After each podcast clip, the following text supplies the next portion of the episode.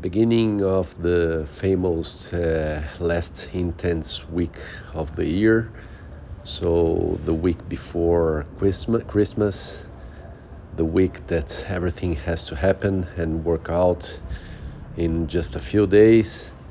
So uh, today, Monday was already hectic. Today, tomorrow, Tuesday, and Wednesday will be also uh, kind of crazy and then Thursday what uh, was possible to do? Okay what was not possible? Then Christmas and New Year and that's it. So hecticness uh, I'm feeling good uh, better from my cold but still a little bit of uh, something uh, of sinusite but almost 100% so keep going on